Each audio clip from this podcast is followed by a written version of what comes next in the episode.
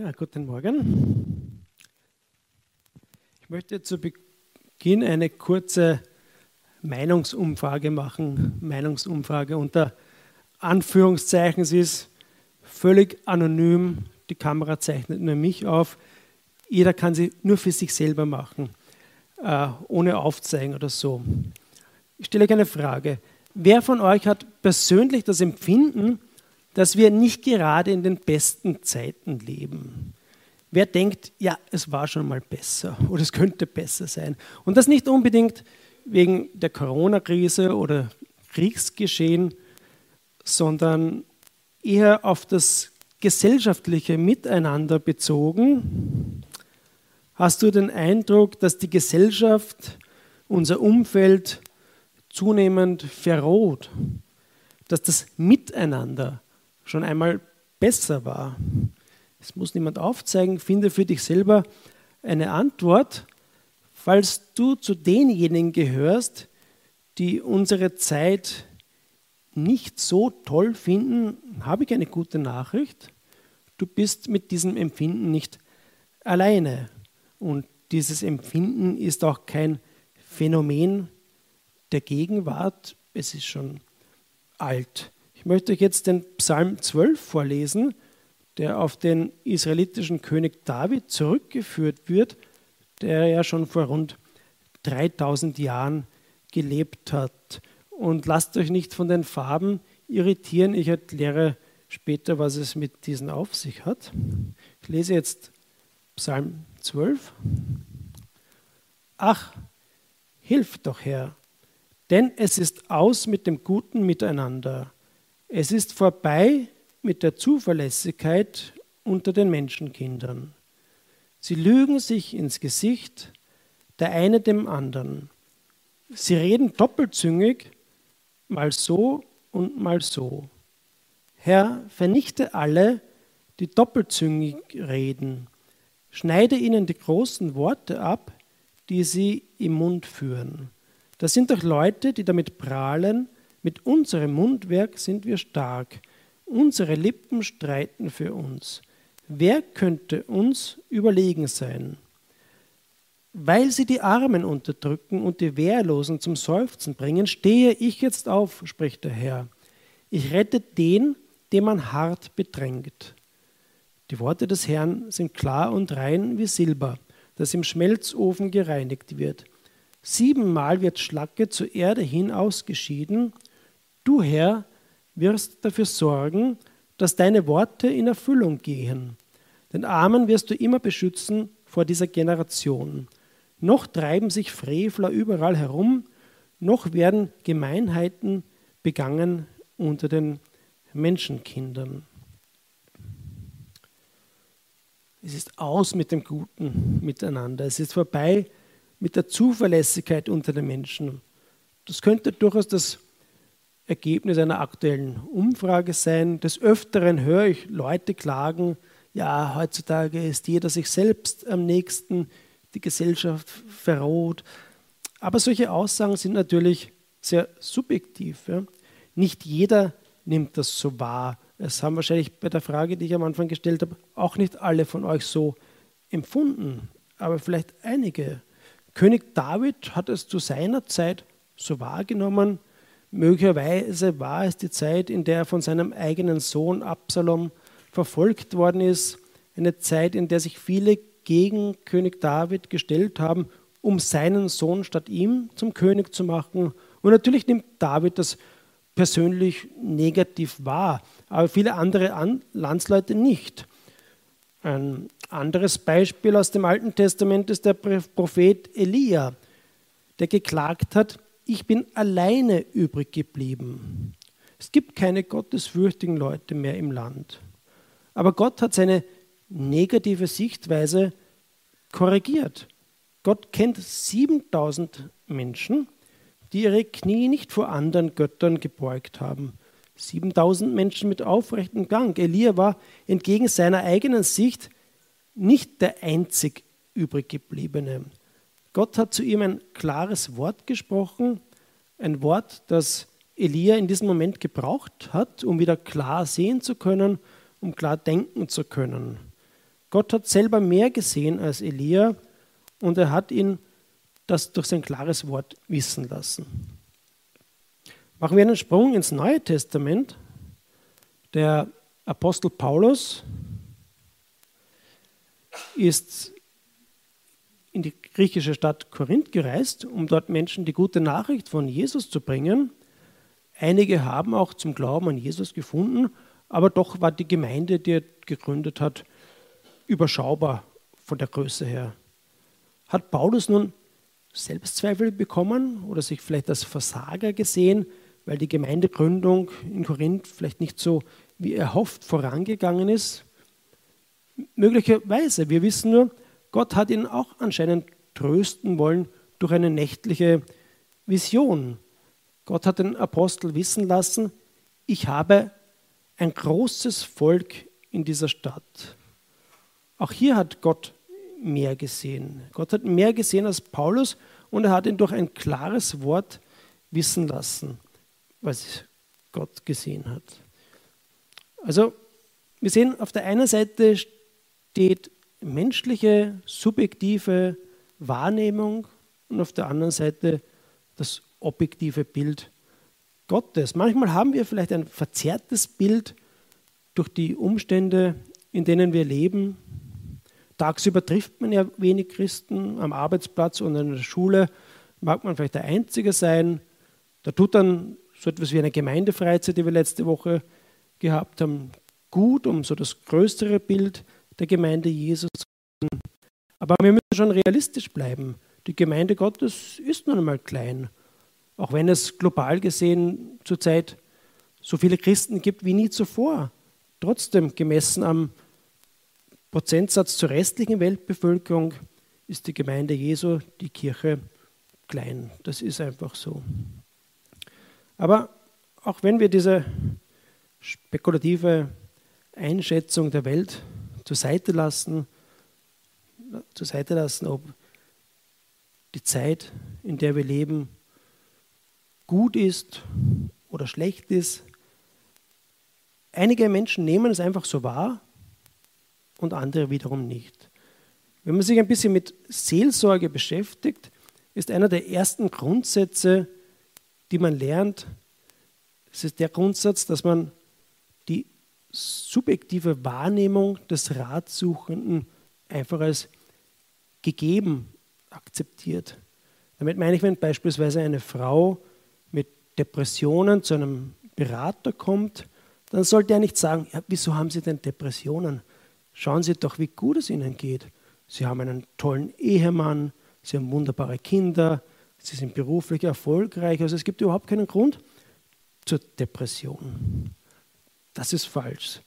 Gefühle können nicht geleugnet werden. Sie sind wahr, einfach weil es sie gibt. Wenn ich traurig bin, bin ich traurig. Wenn ich froh bin, bin ich froh. Wenn ich das Gefühl habe, dass die Welt nicht mehr lange steht, dann habe ich halt das Gefühl, dass die Welt nicht mehr lange steht. Oder wenn du den Eindruck hast, die Menschen um uns verrohen, mehr und mehr, dann hast du eben diesen Eindruck. Und so war es bei König David. Sein Frust über die Mitmenschen war so groß, dass er sich gewünscht hätte, sie werden gerichtet von Gott. Er verwendet dazu sehr drastische Bilder, die nicht wörtlich verstanden werden sollen. Aber er wollte, dass Gott mit ihnen dealt, ja, sich, sich zur Brust nimmt. Bitte noch einmal die, den Bibeltext einblenden. Ich habe den Psalm farblich markiert, um vier Abschnitte her hervorzuheben. Denn durch den Unterschied der Abschnitte können wir eine bestimmte Dynamik feststellen in diesem Psalm. Der erste Abschnitt, der hier so rosa ist, ist die Schilderung des Problems ja, aus Davids Sicht. Das ist aus mit dem guten Miteinander. Wir leben in schlechten Zeiten. Der zweite Abschnitt dann, der Orange, ist ein Gebet. David bittet um Gottes Eingreifen, eigentlich um Vergeltung worauf Gott aber nicht eingeht. Der dritte Abschnitt dann ist der Türkise, das ist Gottes Wort. Gott sagt etwas zu Davids Bitte. Und dann der letzte, vierte Abschnitt, der gelbe, ist dann nochmals eine Antwort von David, beziehungsweise so eine Schlussfolgerung. David klagt also über die schlechten Umstände in der Gesellschaft, das schlechte Miteinander, egal ob es jetzt tatsächlich so schlimm war oder nicht, es ist sein Empfinden, das nehmen wir als gegeben. Für König David war es eine schlimme Zeit, in der er den Psalm geschrieben hat. Und nachdem er die Missstände geschildert hat, bittet er um Gottes Eingreifen. Gott soll Schluss machen mit den üblen Menschen. Aber Gott antwortet darauf. Aber Gott geht nicht auf diese Bitte um Vernichtung und Rache ein, sondern Gott sagt nur, dass er denjenigen helfen wird, die hart bedrängt werden. Und darüber freut sich David. Das Wort von Gott, die Zusage von Gott, genügt ihm schon. Wenn Gott etwas zusagt, dann wird er schon dafür sorgen, dass es auch in Erfüllung geht. Denn Gottes Wort ist so rein wie Silber, das siebenmal geläutert worden ist. Die Zahl sieben ist wahrscheinlich symbolisch gemeint. Sie drückt einfach das Vollkommene aus. Siebenmal geläutert meint so lange geläutert, so lange gereinigt, bis das Silber vollkommen rein ist.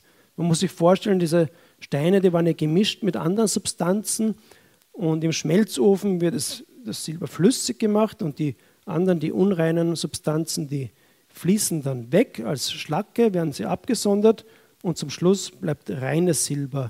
Und so ist Gottes Wort, Gottes Zusage an uns Menschen. Sie sind rein, ja, da ist überhaupt nichts Falsches dabei.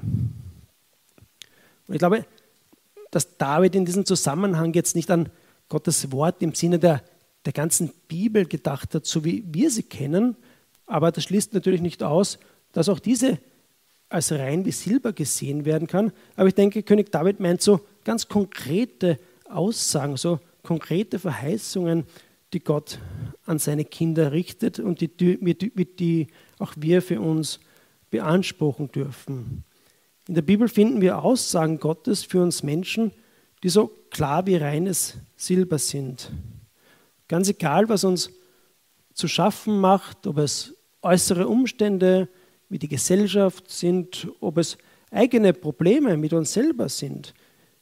Egal, ob sie subjektiv sind oder nicht, Gott hat viele gute Worte für uns, die uns je nach den spezifischen Lebensumständen ansprechen und ermutigen können.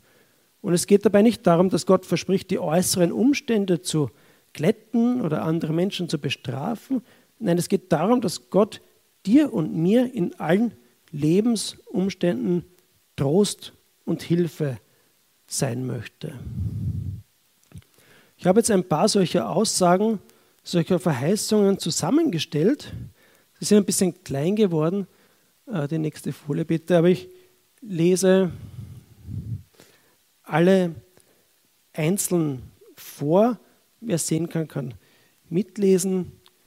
Lehn dich einfach bequem zurück Atme vielleicht einmal tief ein und aus und lass diese Aussagen einfach auf dich wirken.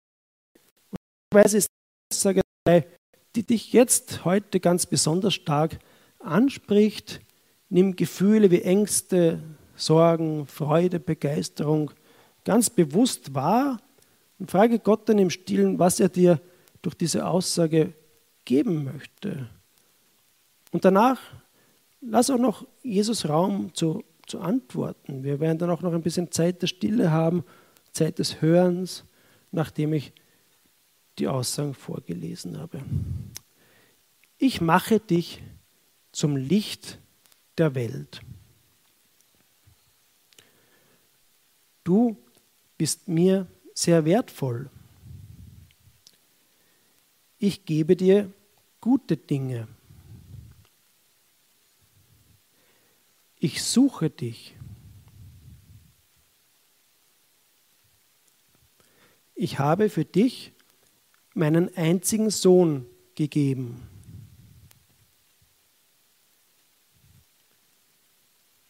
Ich gebe dir meinen Frieden. Ich bitte für dich. Ich verurteile dich nicht.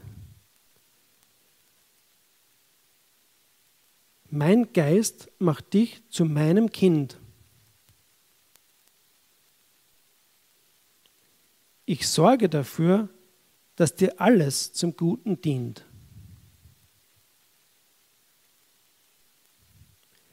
Ich bin für dich, wer kann gegen dich sein?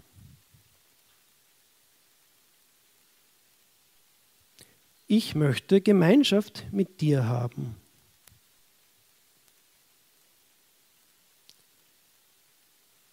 Ich will dein Vater sein. Ich habe dir mit Christus neues Leben geschenkt. Ich trete für dich ein.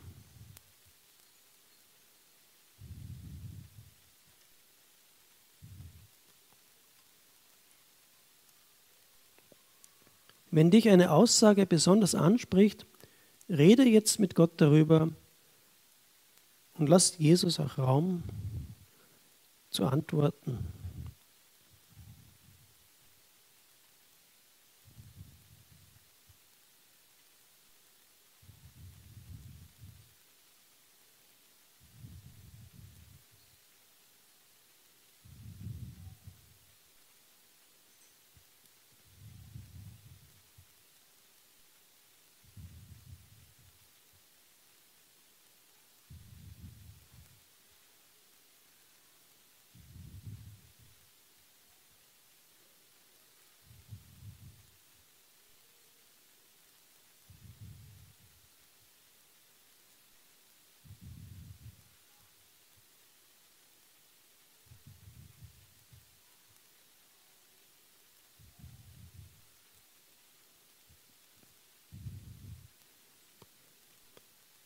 Das waren einige Worte Gottes an uns Menschen gerichtet, klare Worte zur Ermutigung.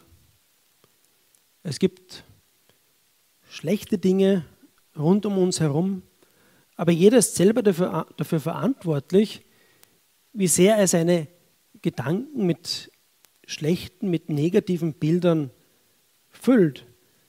Wir können unsere Gedanken mit Meinungsmache, Verschwörungstheorien, im Detail ausgemalte Endzeitszenarien und so weiter füllen. Und das wird Auswirkungen auf unsere körperliche und geistige Gesundheit haben, und zwar negative Auswirkungen. Aber wenn wir unsere Gedanken mit Gottes klarem Wort füllen, dann können wir uns wie König David daran freuen. Dann haben diese Worte positive Auswirkungen auf unsere Seele, auf unser Gemüt, auch auf unseren Körper. Dann haben wir Hoffnung in uns, denn wir wissen, Gott sorgt selber dafür, dass seine Worte in Erfüllung gehen. Wir dürfen mit Gott rechnen, ihm vertrauen und ihm alles zutrauen. Amen.